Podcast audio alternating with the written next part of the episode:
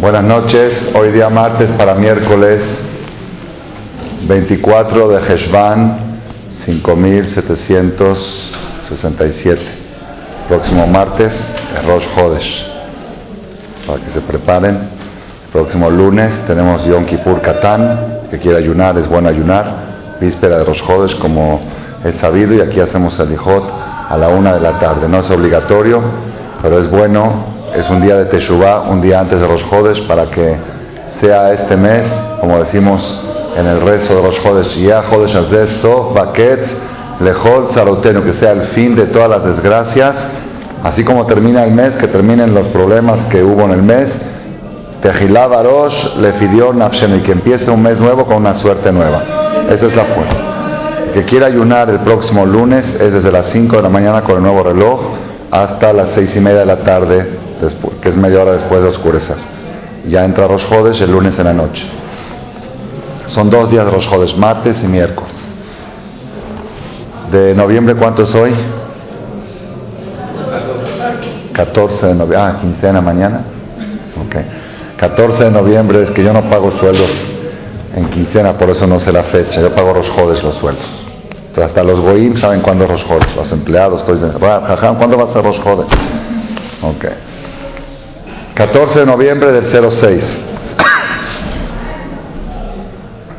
Estudiamos en la Torá la semana pasada una de las perashiot, una de las parcelas más largas de todas las perashiot, tiene 147 versículos, pero aparte de larga, más consistente. La perashá de la semana pasada, Bayerá, el que quiera estudiarla con toda su amplitud y profundidad se le va a llevar varias semanas.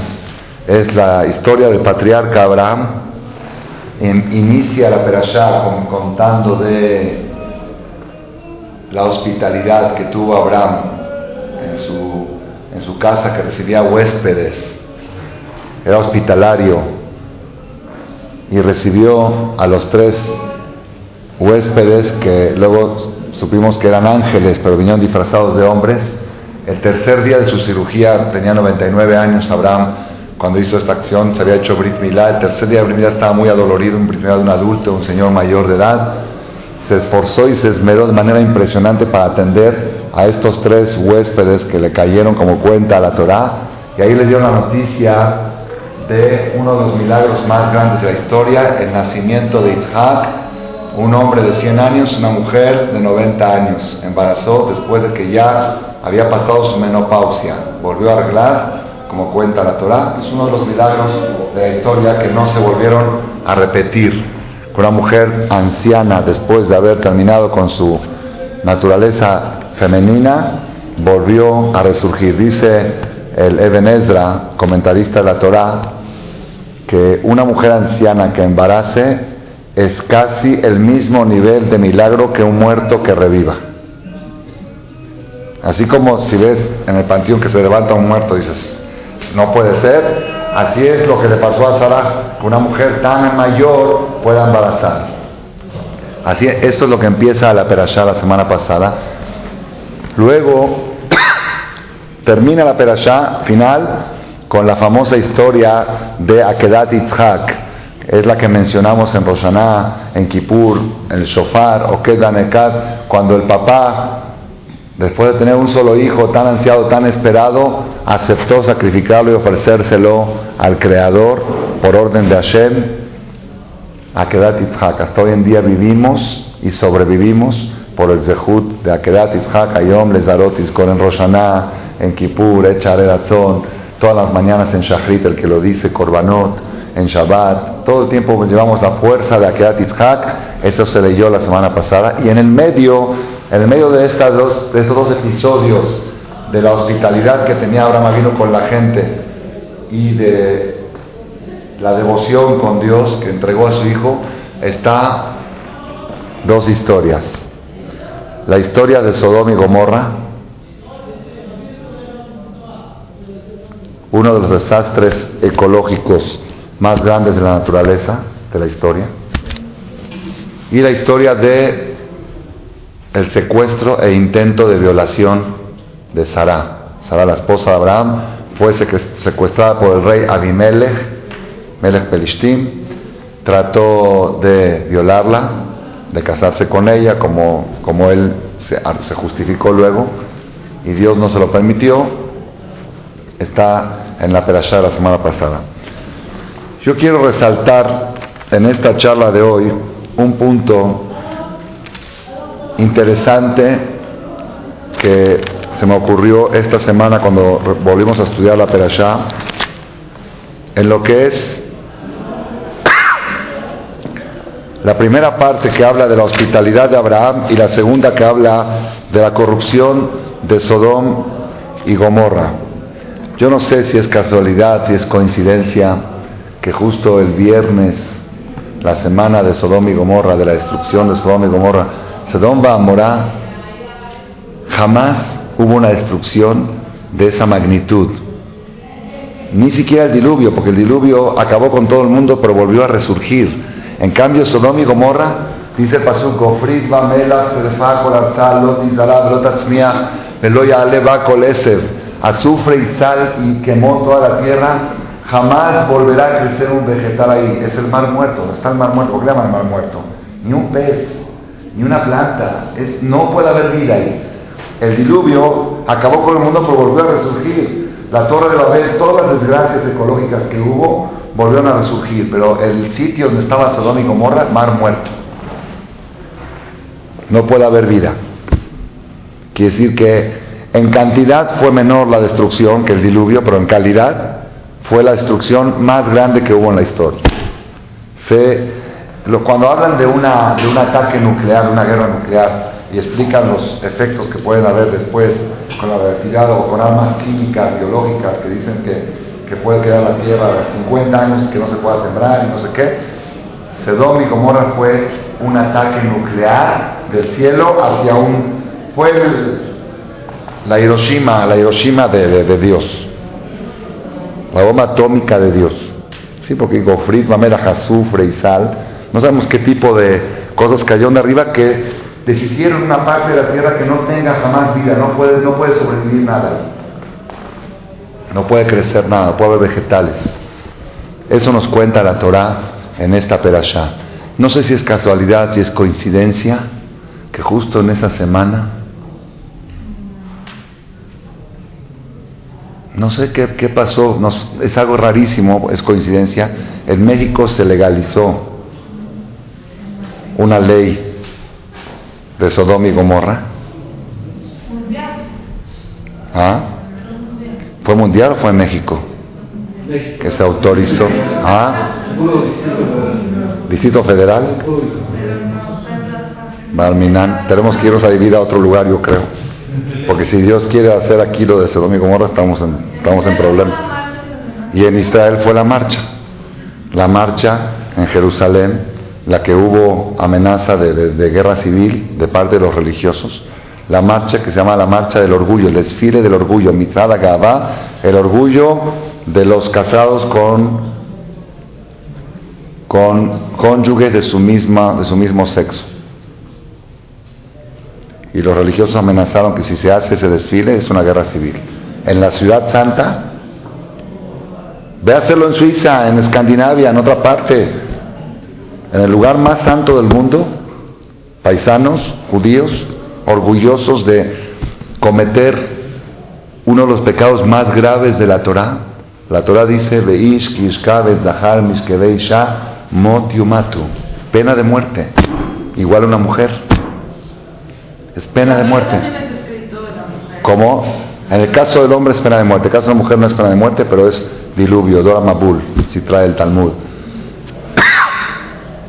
un pecado oficializarlo, pero ¿cómo puede ser que coincidieron o ellos sabían de que íbamos a leer en la Torah Sodoma y Gomorra y por eso lo programamos? No creo, ¿verdad? No creo que haya sido así. Pero esto yo creo es un punto para reflexionar y analizar.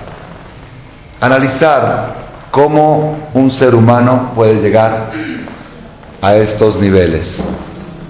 A estos niveles.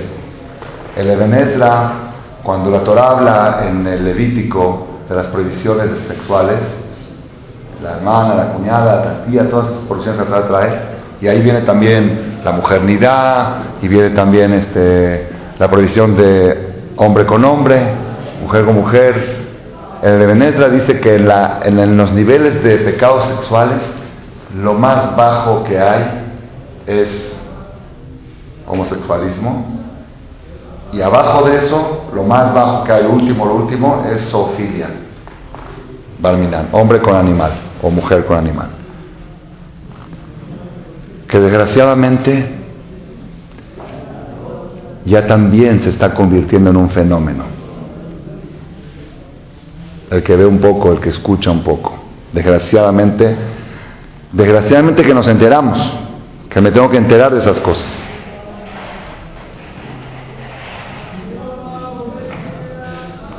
¿Cómo puede un hombre bajar, una persona bajar tanto? Uno cuando escucha dice, no, no puede ser, no puede ser, no puede ser. Esto es, esto es lo que quiero desarrollar en la perashá esta semana. La Torah dice así, Vayakumo Mishama Anashim, se levantaron de ahí los hombres. ¿Quiénes eran los hombres? Los tres ángeles, Mijael, Gabriel y Rafael, que vinieron a visitar a Abraham disfrazados de hombres y Abraham nos atendió. Se levantaron de casa de Abraham después de todo ese episodio, de toda esa generosidad de Abraham, cómo los atendió. Se levantaron de ahí, de casa de Abraham, ya se iban a ir. ¿A dónde se van a ir? Vayashkifu al Pene Sedom. Y observaron a Sedom. Vayashkifu. Vayashkifu al Pene Abraham Imam de Shalecham. Y Abraham todavía estaba caminando con ellos para acompañarlos. Dice Rashi, porque es una mitzvah de acompañar a los huéspedes. No es suficiente con darles de comer y de beber, es mitzvah acompañarlos. Es parte de Achnasat recibirlos y salir a despedirlos. Entonces Abraham vino, todavía estaba, estaba acompañando a los malachim. Otra vez. Vayakumo Mishama Anashim. Estoy leyendo Génesis 18, versículo 16. Se levantaron de ahí los hombres, ¿de dónde? De casa de Abraham. Vayashifu al Sedom, observaron hacia Sedom. De Abraham y Abraham, Olej Imam le Shaleham, iba con ellos para despedirlos como que no cuadra, ¿no? Como que no está bien la cosa. el orden no está bien. El orden es, se levantaron de ahí, Abraham los acompañó y los hombres se dirigieron hacia Sedón para destruir Sedón. Uno de ellos, Gabriel, iba a destruir Sedón y Mijael iba a salvar al sobrino de Abraham que era Lot. Pero acá dice así, se levantaron de ahí los hombres, observaron Sodom y Abraham todavía los estaba acompañando. ¿Qué, ¿Qué nos quiere decir la Torah con esta mezcla de dos episodios aparentemente sin ninguna relación? Dice Rashi, Vayashkifu, la palabra Vayashkifu,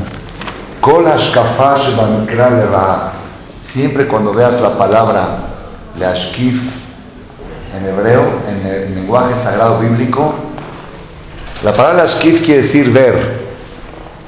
La palabra skif quiere, decir ver desde arriba hacia abajo.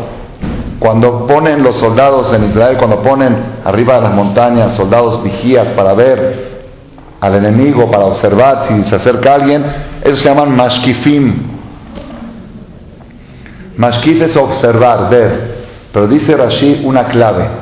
Siempre que encuentres el término leashkif representando ver, es lera'ah, es una visión para mal, para mal para castigar, para juzgar, para sentenciar.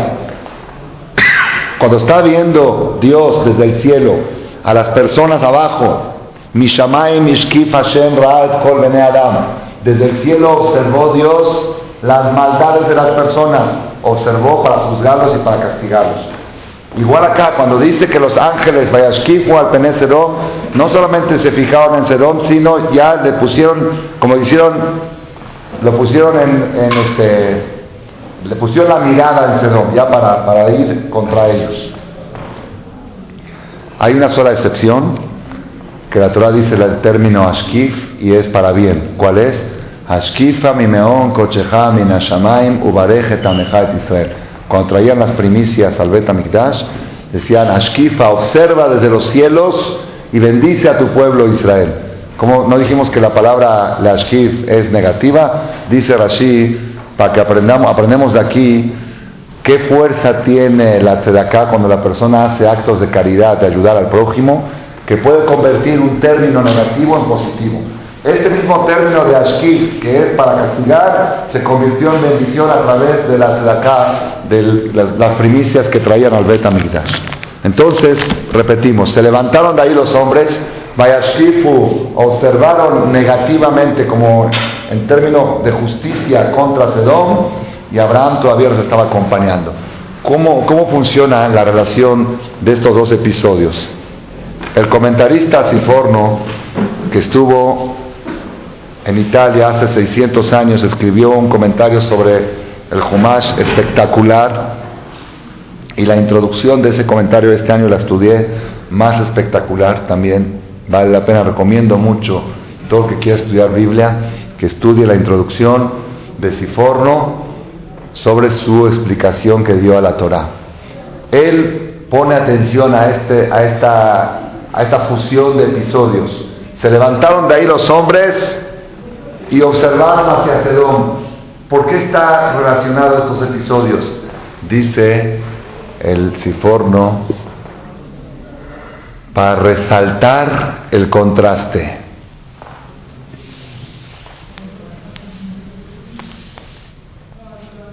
Se levantaron de allá, ¿de dónde?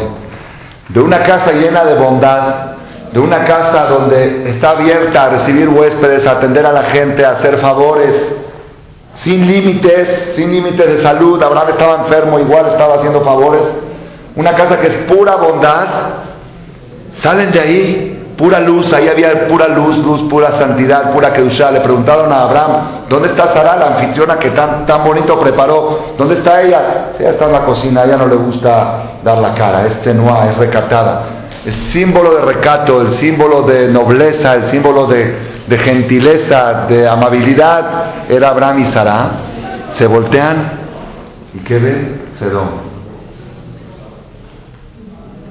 ¿Cómo puede existir Sodom y Gomorra habiendo un Abraham? Esa es, esa es la relación, esa es la función del pasú. Se levantan de ahí, ven algo tan, habiendo tanta bondad aquí, ¿cómo puede haber tanta maldad ahí? Resaltó la maldad de Sodom. La bondad de Abraham resaltó más, la luz de Abraham resaltó más la oscuridad de Sedón. Cuando lo dije esto viernes en la noche aquí en la de en el discurso de Shabbat, que no está grabado porque no se graba en Shabbat, se acercó una persona después y me dijo, pues ahora podemos entender más por qué Abraham rezó tanto a Dios para que no destruya Sedón. Abraham rezó, el que ve la perashá, Abraham rezó un rezo muy fervoroso, atrevido. Dijo, perdóname Dios que me atrevo tanto, pero quizá hay 50 personas buenas, por ellos tienes que salvar la ciudad, quizá hay 40. Perdón que me atrevo, perdón que me atrevo. Así le dijo Abraham a Dios. Bueno, pues no te atrevas, déjalo. Aparte, Abraham tenía que decir, que si son malos, si son desgraciados, si son corruptos, pues que Dios los castigue. Nosotros cuando nos enteramos que Dios castiga a gente corrupta, yo así siento dentro de nosotros, decimos, pues sí, qué bueno, pues qué bueno, que aprendan. Y cuando vemos gente corrupta que no son castigados, nos duele. Pues ¿por qué Dios los deja que los deshaga? A esos de San Francisco, a esos noceros, que los somos, que los termine, que los acabe, que los haga añicos. Así, así sentimos. Pues este Abraham no. Abraham cuando Dios le dijo, voy a destruir dijo, espérate Dios, espérate un poquito, espérate. Quizá hay 10 personas buenas, quizá hay, tú vas a destruir a todos. Esas 10 personas buenas merecen que dejes intacto a Sodoma y Gomorra. Oye, Abraham, ¿qué tanto? La verdad, no, como que no le queda, el que se pone a pensar, no le queda al, personaje de Abraham, a la esencia de Abraham, no le queda rezar por Sedón. Entonces me dijo una persona después de la de la de Shabbat, Dice, probablemente Abraham se sentía culpable de esa destrucción. ¿Por qué?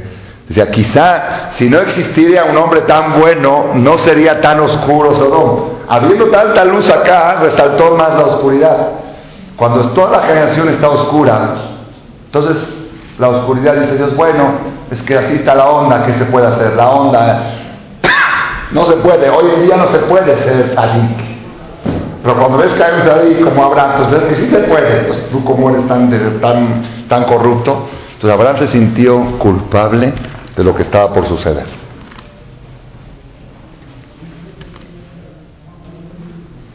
Porque la presencia de una persona tan noble como Abraham no justifica que exista gente tan corrupta como Sedón. Y esto crea un conflicto. Crea un conflicto. Entonces, ¿conviene que haya gente buena? ¿Conviene que haya gente buena o no? ¿Ah? Pues por un lado, pues claro, que haya gente buena. La gente buena, los tzadikim protegen la ciudad. Eso lo aprendemos de la de esta semana. Los tzadikim protegen la ciudad. Pero por otro lado, los tzadikim comprometen a la ciudad. Resaltan el contraste. Una persona me dijo, a mí no me gusta venir a Marcela a rezar en Shabbat. ¿Por qué? porque en otro templo voy y soy el mejor. Ahí soy el más tzadik, ahí soy Shomer Shabbat. Y aquí vengo y soy de los últimos. Porque voy acá, porque tengo acá. Entonces, ¿qué conviene más? ¿Estar cerca de gente buena y ser el malo, ser el peor? ¿O estar cerca de gente mala y ser el mejor? Es un conflicto, ¿no? Es un conflicto, resalta el conflicto. La Gemara pregunta esta pregunta. El Talmud trae Leolam Al Yadur Aram Bimkom Rabo. Que no viva la persona cerca de su jajam. Que viva lejos. Los jajamí de lejos. Sí, se Talmud. Pregunta la Gemara, ¿cómo? Al revés. En otro lado estudiamos que es muy bueno vivir cerca del jajam lo más pegado que puedas, en la misma calle. ¿Es bueno vivir cerca de Jajam o es bueno vivir lejos? ¿Ah? ¿Cerca o lejos? Dice la Gemara, depende. Ha de caifle, ha de lo caifle. Depende cuál es tu conducta hacia Jajam. Si tu conducta es de aprendiz y cada vez dices, ay, qué bueno que aprendí algo nuevo. Qué bueno que Qué bueno que estoy cerca de Jajam, porque yo antes no sabía que esto se hacía así, y ahora vi cómo, vi cómo Jajam hizo la azúcar y yo la voy a hacer igual. Vi cómo, entonces, eso es buenísimo, estar cerca, lo mejor que hay. Si tú estás predispuesto aprender, y entonces lo mejor que hay es estar cerca de Jajam. Pero si tú eres reacio, y dices, no, yo no soy así, entonces mejor lejos, mejor lejos. ¿Por qué? Porque resalta. Dios dice, ¿cómo puede haber un jajam tzadik tan grande que hace todo? Y tú, tú estás al lado de él y vas y agarras el coche en Shabbat y sales y todo. ¿Cómo, cómo, cómo puede ser? Mejor lejos. Vete a Truyé, más lejos, no sé, a bosques. Vete, vete a vivir en, en Santa Fe, donde no hay jajamín, donde no hay colé, donde no hay yeshiva, donde no hay nada. Lejos. Para que no resalte tu oscuridad. Cuando hay más luz, resalta más tu oscuridad. Se levantaron de ahí, de Sodom, de Abraham vino los ángeles, vieron tanta luz y voltearon. No puede ser, no puede ser. Sodom y Gomorra. El Talmud en Masejet Sanedrin, el tratado de Sanedrin, que es el que tengo aquí abierto, es el tomo número 15, la página 109. El Talmud adjudica una página completa a relatar lo de Sodom y Gomorra. ¿Qué era Sodom y Gomorra? El Talmud empieza en la base que dice Kol Israel Yeshlaem Helek Todo Israel, y no solamente Israel, así se entiende claramente el Talmud, todo ser humano portador de alma divina, todos tenemos alma, porque Hashem cuando creó al hombre le puso alma, puede haber niveles de almas, pero todos tenemos alma, todo portador ser de alma merece que su alma llegue a la eternidad, pase de este mundo transitorio y llegue al Olama Ba. Olama Ba es el mundo de la eternidad, el mundo donde no existe muerte, donde no existe enfermedades, donde no existe angustia, donde no existen guerras. Eso es Olama Ba. Todas las personas merecen el hecho de que tú eres cuerpo y alma, el cuerpo se queda aquí y el alma merece llegar a la eternidad. Eso es todos. Pero hay excepciones. El Talmud trae excepciones de aquellos que aunque vinieron al mundo cuerpo y alma, se perdió el cuerpo y se perdió el alma. Hay excepción. ¿Cuáles excepciones? Trae una lista de excepciones. Uno de la lista es Anshe Sedom. Los hombres de Sedom, quizá eran cientos de miles o millones, no sabemos cuántos eran, hombres, mujeres y niños, tenían cuerpo y tenían alma. Se destruyó el cuerpo y se destruyó el alma. Por ejemplo, los 6 millones de judíos que murieron en el holocausto, incinerados, ¿desaparecieron? No. Su cuerpo desapareció. Les faltó, en, en, su historia les faltaron 60, 70, 80 años, pero tienen la eternidad. Es más, la tienen mejor que si no hubiera holocausto. Mejor. ¿Estamos de acuerdo o no? ¿Todos? Todos. Sin excepción. Maimónides dice, todo, toda persona que es asesinado por la única causa que es judío, por ni una otra causa más que por esa, entra directo a la directo.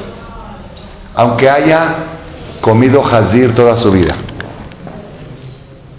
y haya comido en jazir en Kippur, si su final fue asesinado nada más por ser judío, eso mismo le borra todo y lo acredita. Hay un lugar especial en la para el que muere por el hecho de ser judío. ¿Por qué? Lo está matando por ser judío. ¿Y quién decidió que yo soy judío? Dios. Porque él escogió a Abraham y dijo al pueblo de Israel, el pueblo elegido. ¿Por qué? ¿Quién, quién generó el antisemitismo? Entre comillas, ¿no? Es Dios. Porque si Dios no hubiera elegido al pueblo de Israel, no les hubiera dado una religión especial, no hubiera tanta persecución, tan... Entonces, el que muere por el hecho de ser soldado de Dios, nada más por ser soldado, es como, existe también esa ley en, en los gobiernos también. El que muere en su función lo mataron por ser soldado, ya se considera mártir, se considera del gobierno, se considera, tiene, tiene es otro, en Israel por ejemplo los soldados los entierran en un panteón militar. ¿Por qué? Porque es un soldado. Entonces el Yehudi es soldado de Hashem y si lo mataron por el hecho de ser soldado, ese es el, el tema del holocausto.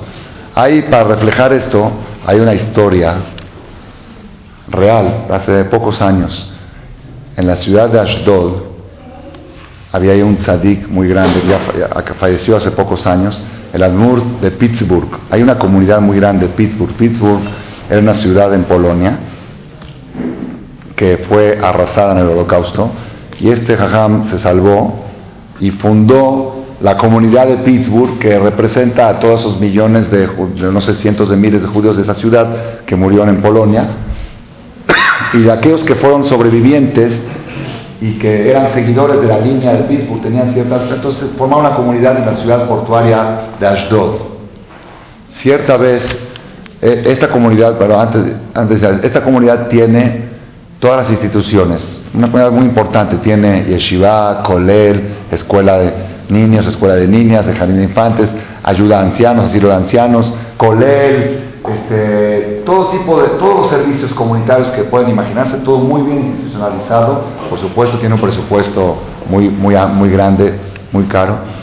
Una vez llegó un señor muy rico de Estados Unidos, que él también era sobreviviente de la ciudad de Pittsburgh, y era admirador del jajam de Pittsburgh y de la ciudad. No, él no era sobreviviente, era el hijo, hijo de sobreviviente, o se escapó, se escapó antes de la guerra, de Pittsburgh, se escapó a Nueva York, se hizo muy rico y llegó a visitar a Israel al Almur de Pittsburgh.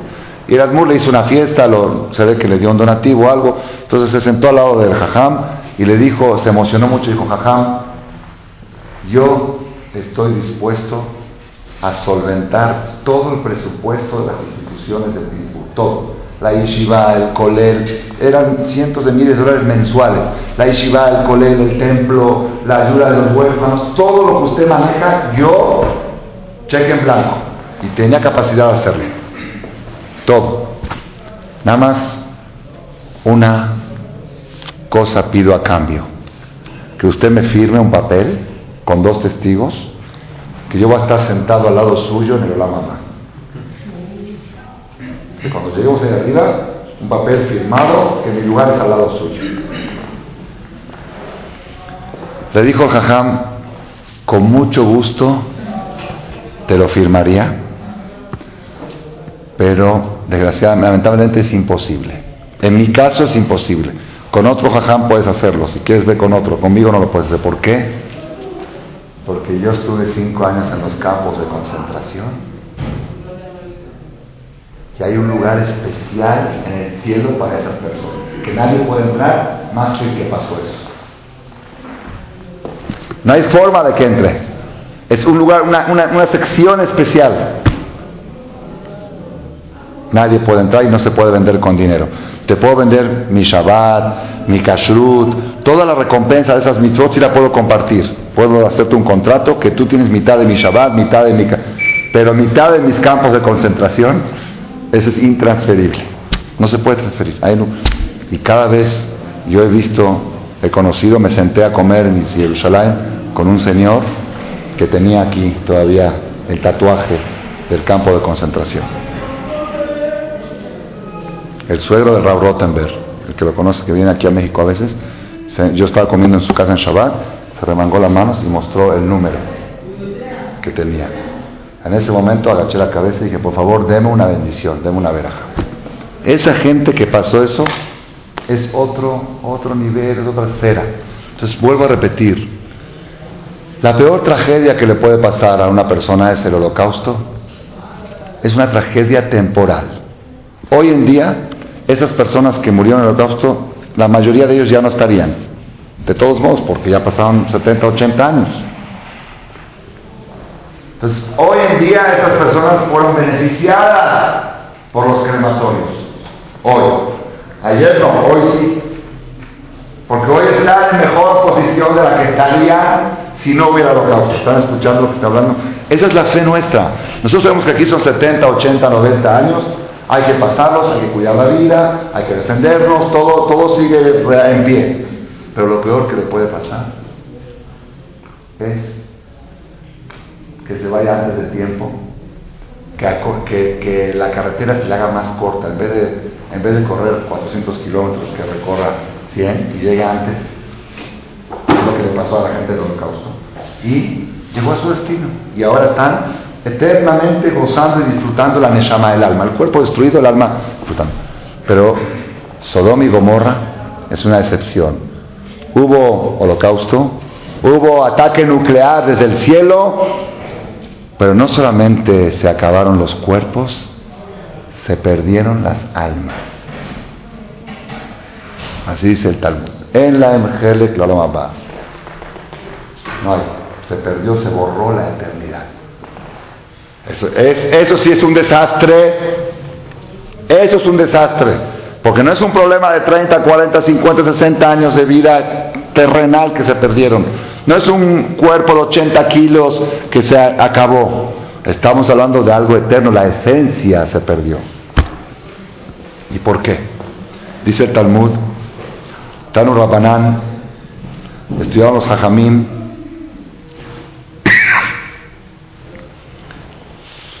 Anshe Sedom, la gente de Sedom, Lonit Gaú, El Abishvil Tovash Ishpia Laem Baruchum. El problema de ellos empezó por ser un país muy rico. Sedom y Gomorra era un lugar muy rico de riquezas naturales. Era algo impresionante las riquezas que había en Sedón. Dice que podían sembrar un campo y a los 10 días cosechar. De tanta verajá que había, de tanta fuerza, que fertilidad que había en la tierra. Había oro, plata, minas de oro, plata. Entonces ellos decían, si somos una tierra tan rica, ¿para qué queremos inmigrantes? ¿Para qué queremos turistas? Los turistas van a venir aquí a qué?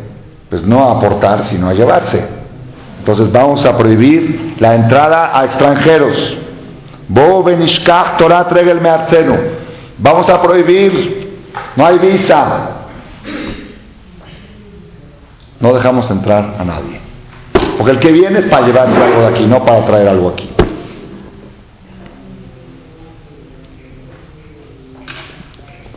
Cuenta, empieza a contar el Talmud cómo funcionaba la conducta de la gente de Sodoma y Gomorra. Cuando veían una persona rico, ahí en Sodom, un señor que sabían que tenía mucha lana, ¿qué hacían? Lo acercaban a propósito a un lugar peligroso donde había un muro, una pared que se estaba por caer y había alguien encargado de que la pared se le caiga encima, que se muera y se llevaban su dinero. Otra cosa que hacían, hay nim Darash Raba, Rabá un jajam, es, contó qué, hacían los de Sodom para robar. Hay nim en Vale Mamón, cuando veían una persona muy rica, y querían robarle su dinero. Y sabían que es difícil porque ¿dónde lo tiene escondido? ¿Qué hacían? Mafkidim le decían a esta persona, ¿me puedes guardar esta cantidad de dinero con el tuyo? En tu caja fuerte. Y el rico decía, está bien, sí, yo tengo, yo lo guardo con mi dinero. Pero dentro de esta bolsa de dinero ponían un perfume que después de unas horas o un, no sé, un día empezaba a oler muy fuerte. Entonces este señor ponía el dinero que tú le encargaste junto con el suyo y a medianoche estas personas daban vuelta alrededor de su casa, iban oliendo, olfateando dónde está el olor, encontraban el escondite y se llevaban todo el dinero del rico. ¿Cómo encontraron el escondite? Con el perfume. ¿Y cómo llegó el perfume ahí? Con el dinero que ellos le encargaron que se los cuide. Eran trampas que hacían. La Gamara dice que un jajam que dio una de las llaves con toda esta historia, habían rateros en la conferencia y adoptaron la estrategia.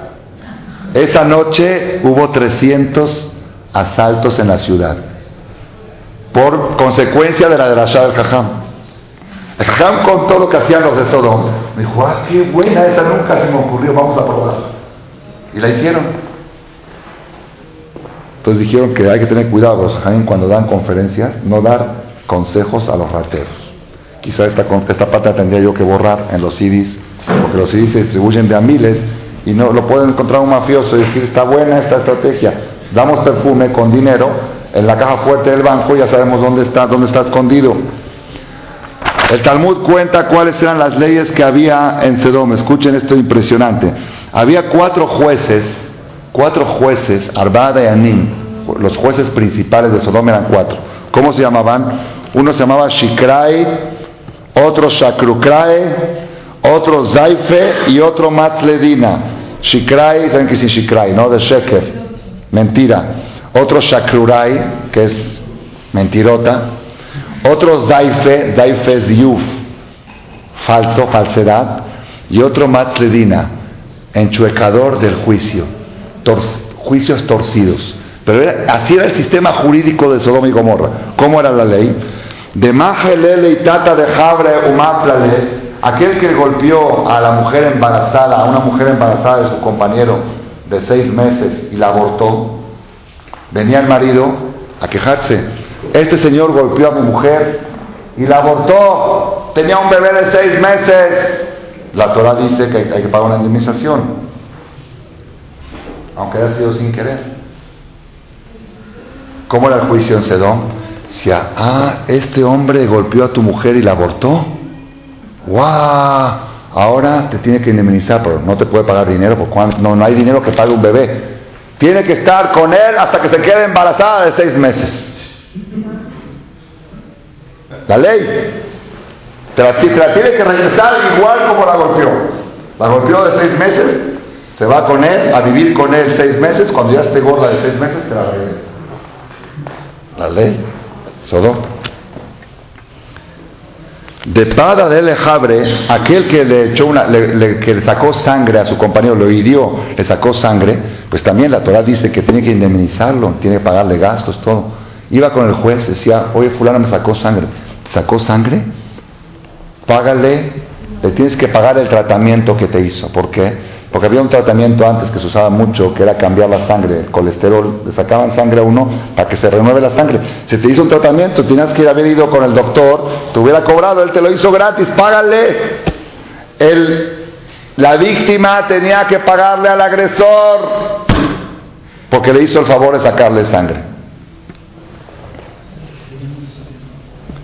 La persona que quería cruzar un río, había un puente si pasas el puente, tenías que pagar cuota. ¿Cuánto era la cuota? Cuatro monedas. Cuatro monedas se pagaba la cuota por cruzar el puente. Usaste el puente.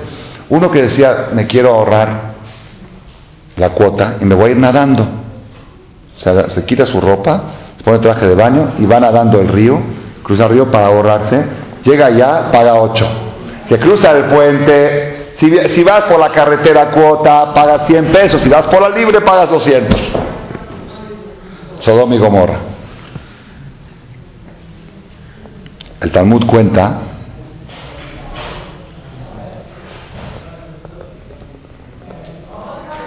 que Eliezer, el sirviente de Abraham, Eve de Abraham, cuando fue a buscar novia para Isaac, pasó por Sodom. El camino era pasar por Sodom y Gomorra.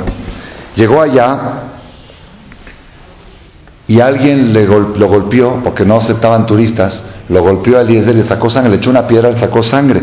Fue a quejarse con la policía. Dijo, aquí este señor me sacó sangre. Sacó sangre, le dijo el juez. Sacó sangre, le tienes que pagar el tratamiento médico que te hizo de sacarte sangre. Análisis de sangre se paga. ¿Qué hizo Eliezer? Agarró una piedra y se la echó al juez. Y le sacó sangre al juez. Le dice, ¿y esto qué es? Dice, sí, ahora lo que tú me debes a mí, págaselo a él. Si así son las leyes aquí, está muy bien. Ahora tú me debes a mí porque te dice, ahora tú págale él.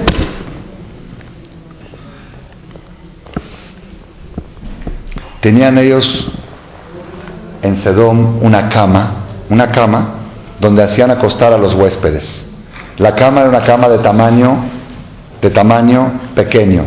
Si llegaba una persona largo, lo acostaban ahí y le cortaban las piernas hasta que quede, dije, para que quedes bien en la cama, para que no, se, para que no sufras que, las pies están voladas. Y si llegaba un chaparrito, lo estiraban hasta que quepa en la cama. Así era el sistema de ellos, que no se le ocurra a alguien ir a hospedarse en Sodoma y Gomorra. Cuando llegó Eliezer ahí, le dijeron, ¿no quieres acostarte en esta cama? Tenemos una cama, la cama de Sodom. Él, sabía de esto, pero ellos pensaban que no sabía. Él les dijo, ¿saben qué? Yo hice un juramento desde el día que murió mi mamá que no va a dormir en la cama, me duermo sentado. Así dijo, entonces ya no, no pudo caer en la trampa.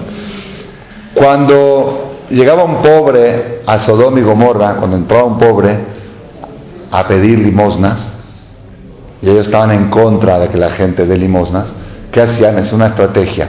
Cada quien le daba una moneda, pero la moneda ponían el nombre de quien la dio. Por ejemplo, Rubén dio una moneda, Jorge, este, Javier, no sé qué, el nombre en la moneda. Había un trato entre ellos que al pobre se le da dinero pero no comida. No le pueden vender comida ni en el restaurante ni en la tienda de barrotes. Dinero sí, comida no. Entonces le daban dinero, estaba muy contento. Mira cuánto junté. Iba a comprar, quiero pan, pasaporte. ¿De dónde eres? ¿Afuera? No, hay pan. Quiero no hay forma. Después de tres días se moría de hambre, cada quien venía y recogía su moneda. Esta es la mía, llévate la mía. Ese era el sistema que tenían ellos. Había un, este, un convenio entre la gente de Sodom que todo el que invita a un huésped a un banquete, había una boda, por ejemplo, una fiesta, un banquete de boda. Si alguien invita a un huésped a un pobre, ¿cuál es el castigo de esta persona? ¿Ah? que lo desnudan en público. El que invitó, lo suben arriba donde están los músicos y le quitan toda la ropa de castigo por haber cometido el delito de invitar a un huésped. Eliezer tenía mucho hambre, llegó a Sodom, iba a una tienda a pedir comida, no le vendían. Quiero pagar, no, extranjero no vendemos. Ya le dio hambre, se metió en un banquete y dijo, aquí voy a comer. Pero él sabía que tenían esa ley. ¿Qué hizo Eliezer? Se sentó al final del banquete en una mesa así Y todos lo miraban, entonces uno dijo, oye, ¿quién te invitó? ¿Quién te invitó? Dice, tú, tú. Este dijo, hijo, ahorita va a decir que yo lo invité, me van a desnudar. Se salió rápido. Se sentó al otro y dice, oye, ¿quién te invitó? Tú. El otro se salió. Así iba pasando de mesa en mesa hasta que se fueron todos, se quedó solo, se comió todo el banquete. Así trae aquí el Talmud la historia de Eliezer.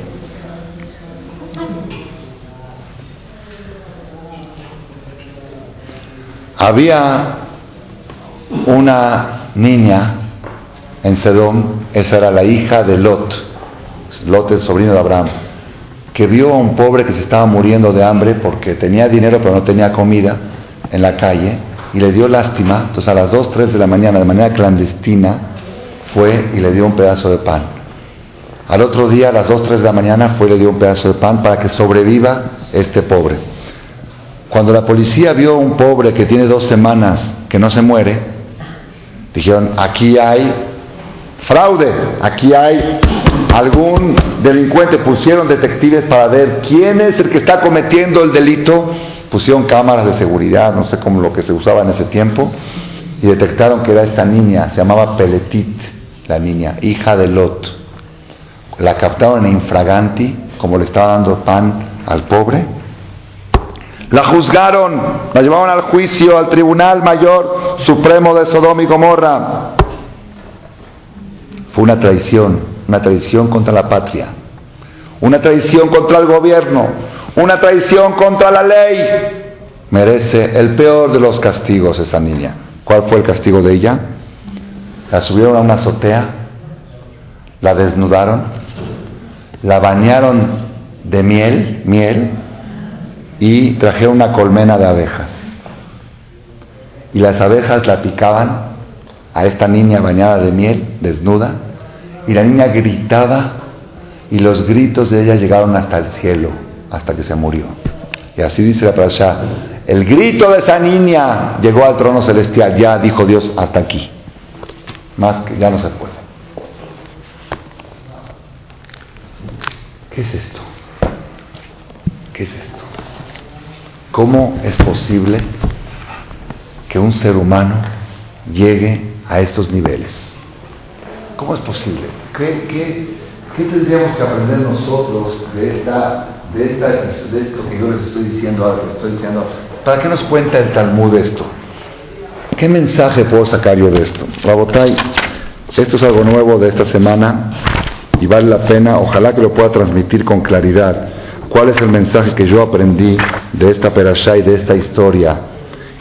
Y de este contraste que la Torah resalta entre la conducta del patriarca Abraham y la conducta de los sedomitas. Pirkei Avot es un libro de filosofía judía, de moraleja, del Talmud. Pirkei Avot es parte del Talmud. En el capítulo 5 de Pirkei Avot, inciso 13. Fue escrito hace dos mil años el Pirkei Avot. Arba Midot de Adam. Hay cuatro tipos de personas. Uno, Aomer, Sheli, Sheli, Veshelach, Shelach. Las personas que dicen, lo mío es mío.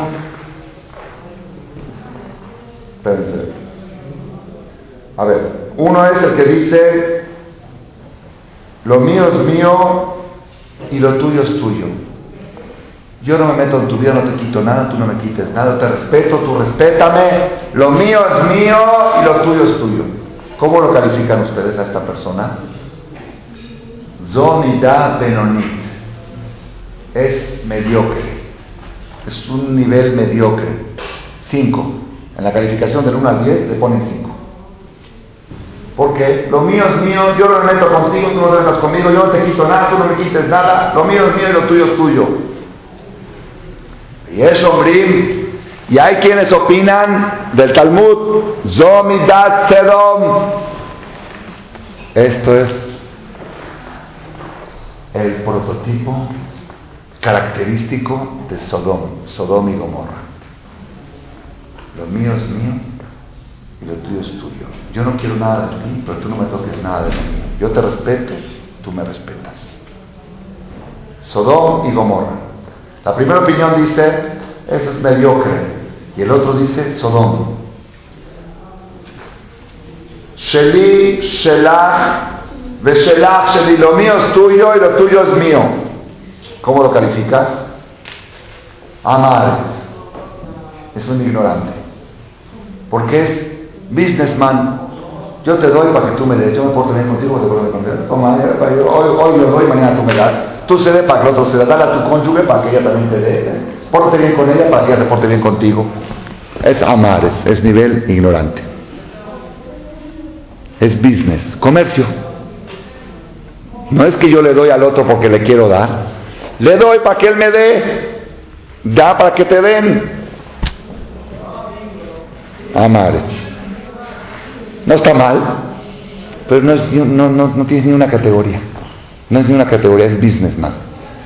Está comercializando los favores. Doy una acá para que me pongan una placa grande. ¿Qué hizo? Compró la placa. No dio nada. Compró el honor. Da para que te den. Está bien. No está mal, pero no es categoría. El otro es Sheli Shelach, lo mío es tuyo y lo tuyo es tuyo. Eso sí es nivel. Así, eso es Sadik. Lo mío es tuyo y lo tuyo que siga siendo tuyo. Todo lo mío es Abraham vino. Todo lo mío es de otros y no quiero recibir nada de nadie. No quiero ni honores, ni agradecimientos, ni placas, ni regalos. Doy sin intención de recibir. No quiero nada. Yo quiero dar, dar. Que no me den nada.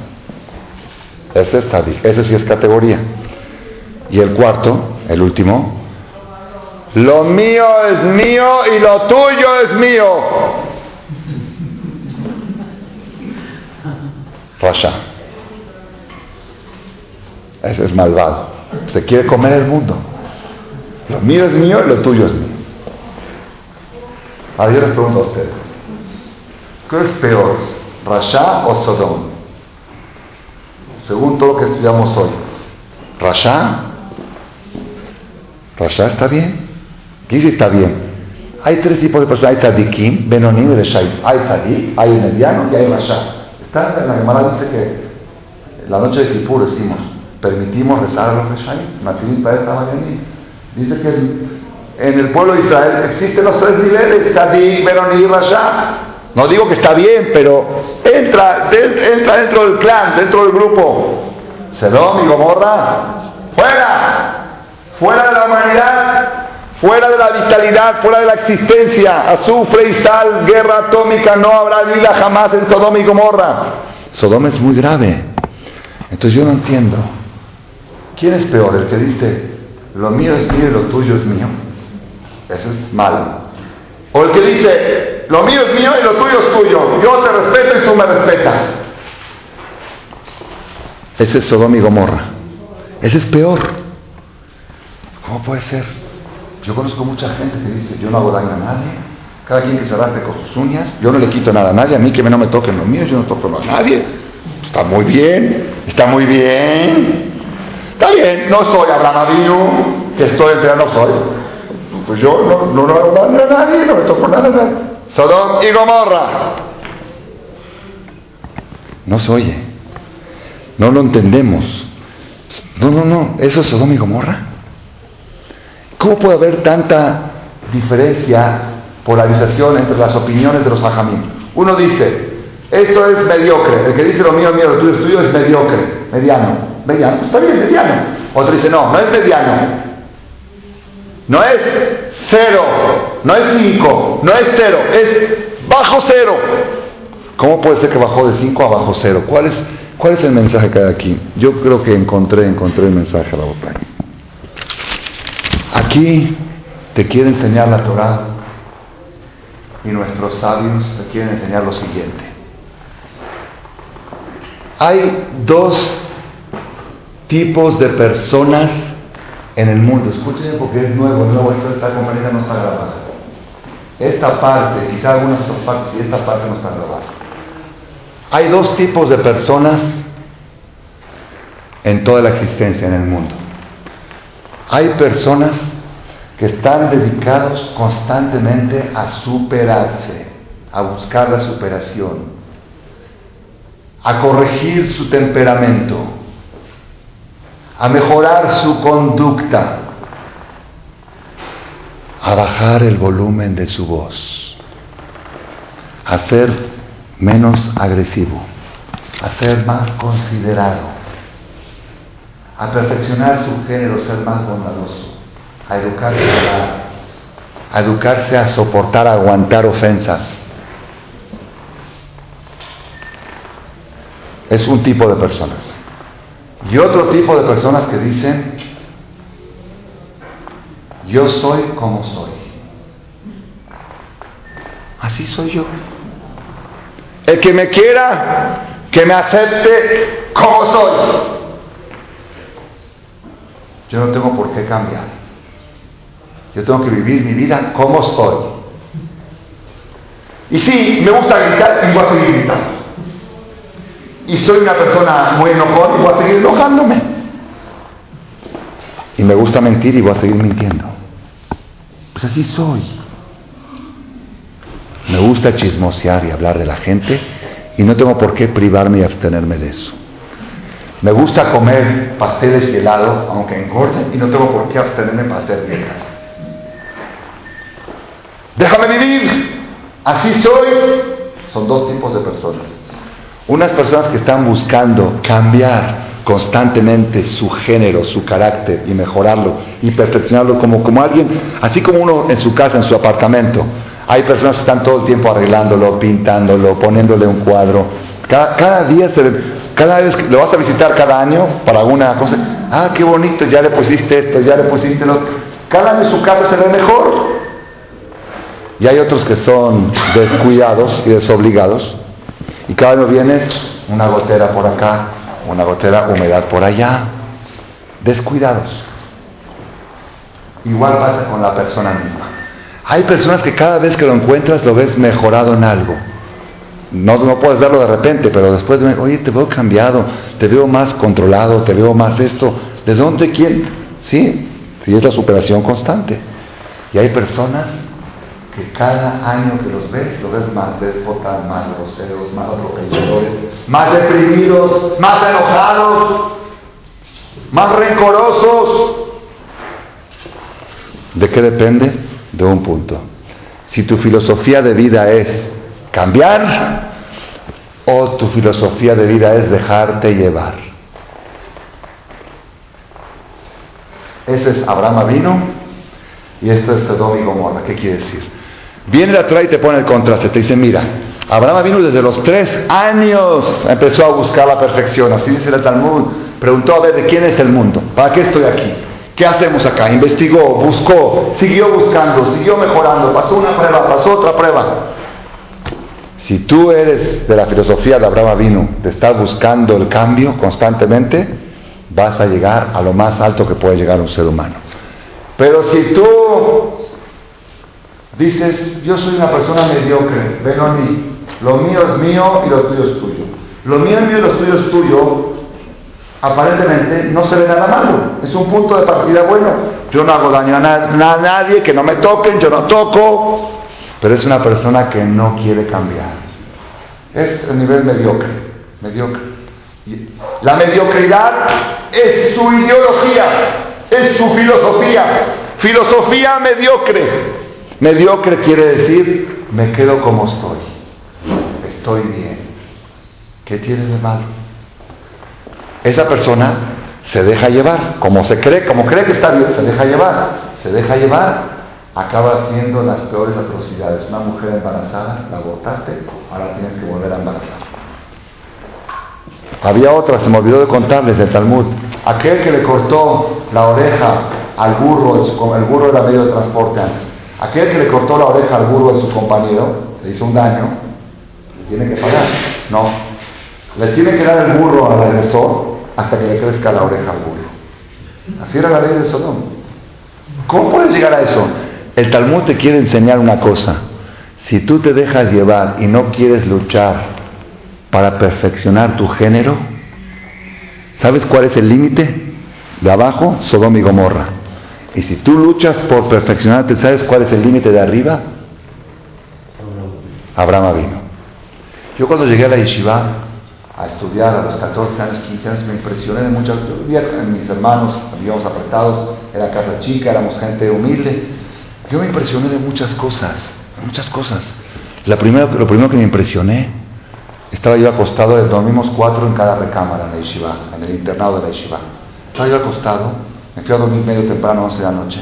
De repente a las 12 de la noche escucho pasos. Así, de punta de pie. Dije, entró un ladrón. Estaba yo asustado y me tapé.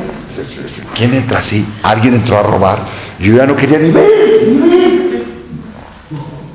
Seguía escuchando los pasos y escuché el ruido del closet. Cuando me asomé a ver quién era, compañero del cuarto. Le dije, ¿qué te pasa? Me dice, es que no quería despertarte. No encendí la luz para no despertarte y me quité los zapatos afuera y entré de punta de pie. Me volví loco. Dije, esto es Torah. Dije, esto es Torah. Yo no sabía que eso era Torah. Yo pensé que Torah era ponerte filín y comer kasher. Dije, ahora sé que es Torah. Voy a hacer Netirat Yadayim a comer pan y veo una jarra llena de agua, una de las jarras de Netirat llena de agua. Dije, ah, no la voy a tocar porque quizá alguien la preparó. Dice, no, no, no. Aquí acostumbran que el que hace Netilat deja la jarra llena para que siga atrás. ¿Alguien te la preparó? Pues yo hice Netilat y le preparé para que venía atrás también. Eso se llama buscar ideas cómo cambiar, cómo mejorar, cómo pensar en el otro. Eso es Torah. La persona que vive así, mi maestro el Rabades gritaba en la yeshiva, gritaba, así se ponía rojo cuando lo decía. Dice, ¿a qué? Dice, jóvenes, alumnos, jóvenes, ustedes todavía están chamacos, 16, 17 años, se les recomiendo mucho que traten de mejorar su género. ¿Por qué? Porque van a ser felices a los 70, 80 años, se van a acordar de mí. Pero si ustedes se dejan llevar, hasta, hasta la vejez van a sufrir, van a sufrir con su cónyuge, van a sufrir con sus nietos, con sus yernos, con sus nueras. Ahora es el momento de trabajar para cambiar el género. Él nos contó que cuando llegaban los ricos, los millonarios de Nueva York, venían a visitar Israel y venían a la yeshiva para dar un donativo. Si yo me siento a hablar con ellos media hora en mi oficina, sé qué crees que hablo con ellos, de tikuna midot, de cambiar el género, de mejorar porque este es el problema universal. La gente sufre las consecuencias de su dejadez, de dejarse llevar en el perfeccionamiento. Su negocio está muy bien, su casa está muy bien, su casa la están decorando y arreglando todo el tiempo, el negocio mejorando, creciendo, pero su personalidad, cero. Se quedó igual. Una vez le dijo el jajam a una persona que actuó mal. Le dijo, tú creciste hasta el bar mitzvah y ahí te quedaste. Como diciendo, no, busca, no has buscado el cambio. Había un señor en Jerusalén, yo lo conocí, multi, multimillonario. Él era un de Italia, de Milano, que fue vivir sus últimos años con mucho dinero, sus últimos 10, 20 años de vida, se trasladó a vivir a Israel. Vivía cerca de la yeshiva, enfrente de la yeshiva, y nosotros íbamos a visitarlo muy seguido porque él, apoyaba mucho a la yeshiva, daba mucha de acá. Y el rap nos pedía de vez en cuando vayan, le gusta que vayan, que le cantemos, que así. Íbamos, le hacíamos ime, un señor de 70, 80 años, le hacíamos ime. Un día le pregunté al Rab, le dije, Rab, ¿este señor es viudo o es divorciado? Porque nunca vemos a su esposa. Dice, no, ni viudo ni divorciado. ¿Tiene esposa? Sí. ¿Y dónde está su esposa? En Tel Aviv. En su departamento en Tel Aviv. Y él en su departamento en Jerusalén. Pero es divorciado, no. Es viudo, no. ¿y por qué? Ulo sobelota. Es que no la aguanta. Él no la aguanta a ella. A esta edad no se va a divorciar. No queda. Y no la aguanta. Digo, pero ¿por qué si no la aguanta? Dice, sí. Un día le pregunté, ¿por qué no puedes vivir con tu eso? Ah, se ven dos veces a la semana. Se ven. Una vez se le va a visitar a Tel Aviv y un día ya viene a Jerusalén. Y viven solos con mucho dinero, dejó de herencia 180 millones de dólares líquidos, no en propiedades, en efectivo. Su hijo estuvo aquí una vez, justo ese Shabbat yo no estaba, su hijo el heredero. Le dije, pero ¿qué si no lo aguanta? ¿Qué si no lo aguanta? Dice, sí, están durmiendo en la recámara, él, cierra la cortina y ella la abre. Él la abre y ella la cierra. Él quita la cobija y ella la pone. Él quita, ¿sabes qué? Toma su departamento. Me dice Rapa que veas que si la persona no lucha para corregir su temperamento desde joven, para saber aguantar a su compañero, para saber convivir y soportar, va a sufrir hasta su vejez. Toda la vida tiene que la persona buscar y cada etapa de la vida, matrimonio es una etapa, cuando se hacen padres es otra etapa, cuando metes a hijo mitzvah es otra etapa, cuando casas hijos otra etapa, cuando tienes nietos otra etapa, cuando llega la menopausia es otra etapa, después de los 50, después de la boda de plata. Yo estuve atendiendo un caso de un matrimonio que se vinieron a divorciar después de 47 años de casados. Le digo, ¿qué es que no la aguanto? Le digo, ¿y cómo la aguantaste hasta ahora? Dice, no sé, pero ahora ya no la aguanto. La superación es constante, la terapia es constante. El que está dispuesto a luchar va a ser una persona feliz, así decía el Rab. Él me dijo una vez, el Rabades a mí, dice, para mí, quedarme callado una ofensa es un deporte. Escuchen esta frase. Cuando me ofenden y me quedo callado, es un deporte. En el deporte sudas, sudas, pero estás, te estás divirtiendo. Estás ejercitando tus músculos, te estás reforzando. Eso es Torah, eso es Torah. No piensen ustedes, Rabotay, no piensen, yo digo hablo para mí, para ustedes también para todos. No piensen ustedes que con la edad vamos a cambiar. No piensen así. Es que así nos educaban de chiquitos, que decían, déjalo chiquito, cuando crezca va a mejorar. Y nosotros todavía vamos con esa idea, que decimos, yo sé que estoy mal, pero algún día voy a mejorar. Vamos para abajo. Si te dejas, vas para abajo. No creas que vas a mejorar. La edad no hace mejorar a la persona, lo empeora. Hace arraigar sus malos hábitos. Cada vez que eres un grosero y contestas con grosería, te haces más grosero. Se te arraiga la grosería, se te arraiga la mentira, se te arraiga el orgullo, se te arraiga la soberbia. Cada vez más. Cada vez más difícil de erradicar. No pienses que la edad te va a corregir solita. Ni, los, ni las tragedias de la vida, Barminan, tampoco corrigen a la persona solitas. Tampoco. Había un señor que tenía un enemigo, enemigo número uno de su vida. ¿Quién era? Su hermano, su único hermano. Dos hermanos enemigos a muerte. Que uno no iba a las fiestas del otro. Uno así no se puede entender tanto odio. No pisaban uno la casa del otro, la fiesta del otro. Si venía un rabino a pedirle de acá, decía, mi hermano te dio, yo no te doy. Si fuiste con él, ya no vienes conmigo. Así que, desgraciadamente uno de ellos falleció joven, a los 52 años, de un ataque al corazón. Entonces, en el entierro le dijeron al hermano, pues estos son momentos para, para terminar, ¿no? Que vaya, tiene que ir, tiene que enterrarlo, echarle tierra, tiene que decir Kadish por él 30 días, sentarse en el suelo. Entonces que vaya. Dijo, bueno, voy, voy. Han hizo el favor de ir. Cuando llegaron ahí, cuando sacaban el cuerpo para meterlo, sacaban, como algunos acostumbran a enterrarlo con el talet, sí, en el cajón, se acercó el hermano, todos pensaron que venía ahora. Sí, decir, que hermano? Me pidió perdón, que para descansa, algunas palabras, ¿no? Dicen que le golpeó el cuerpo y dijo, ¿y quién tenía razón?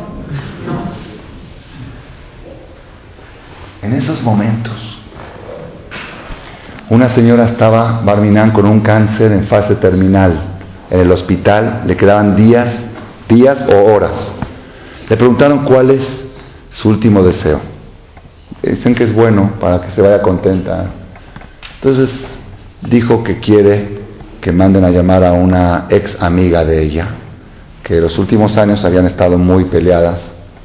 Entonces la gente pensó que lo que quería era, como decir, contentarse y decir, bueno, pues ni modo, ya en estos momentos, ¿quién piensa en otras cosas? Llegó esta señora, dijo, bueno, Llegó, entró al hospital, esta estaba desahuciada ya a punto de morirse. Le dijo, acércate que quiero hablar contigo. Se acercó más, le dijo, acércate y te voy a dar un beso. Cuando se acercó para dar un beso, le arrancó la nariz con los dientes. Dijo, ya me vengué, me puedo morir tranquila.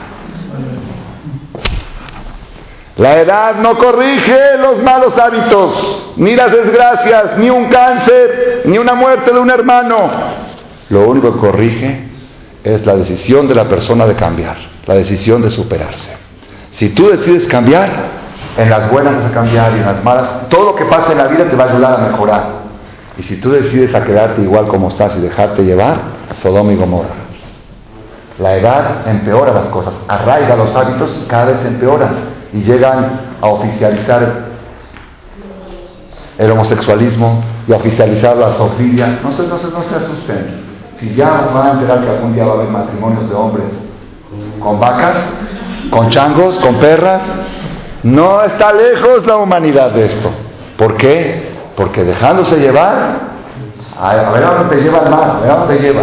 Si no te frenas, si no te detienes y dices tengo que poner un stop y buscar el camino de la mejoría, no hay límites. Por eso, Rabotai, hoy, si pones a tu hijo en una escuela de Torah, una yeshiva, lo peor que te puede pasar, lo peor, que te haga un gran, gran rabino, un gran, un rabino Badía de Yosef. Si te va muy mal, si te fue muy mal. Si te fue no tan mal, te va a salir un jajam Shaul mal. Y si te fue un poquito más mal, te va a salir una bre.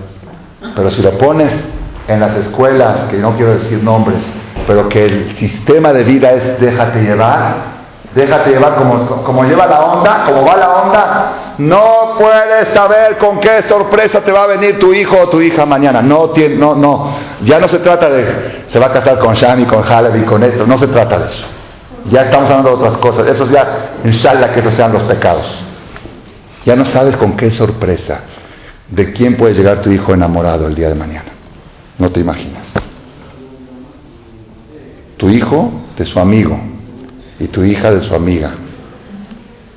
Si te va bien, para que no te venga con otras ondas, que su perra, que su perro, que su gatito, que su gata. Tú no, tú no sabes. ¿Por qué? Porque el camino que ofrece la calle es déjate llevar. Déjala como va la onda. Y el camino que ofrece la Torah es Abraham vino. El mismo hace tres mil tres abstención, carne y leche, seis horas. Esto no, esto si aquí no se entra, aquí no se va. Vas a salir con tu novia acompañado, cuidado. Esto, no lugares oscuros, no es, no discoteca, no playas. E, esto es, pon límites. Todo se puede, todo se puede. La gente que vive con límites es la gente más feliz del mundo, más feliz del mundo. Y la gente que vive suelta, destrampada, es la gente más deprimida del mundo. ¿Por qué? porque ya se destrampó y dice, ¿y ahora qué? ¿Y ahora qué? Ahora Tailandia, ahora India, ahora a buscar inciensos, a buscar, a, dónde, a dónde, a dónde quieres llegar? ¿A dónde? ¿A dónde? Ah, quiero vivir en la selva, quiero vivir como un chango desnudo y así, ven, quiero ser un animal. A ver, ¿cómo se siente ser un perro? Quiero ser perro. Por eso, Robotai, tenemos que estudiar la Torah para saber buscar la superación. De Data Baraj, que tengamos el Zehut de seguir el camino de Abraham vino y no caer en la trampa de Sodoma y Gomorra. Si vamos a seguir el camino de Abraham, vamos a ser queridos por Hashem por muchos años hasta la llegada de Mashiach. Amén.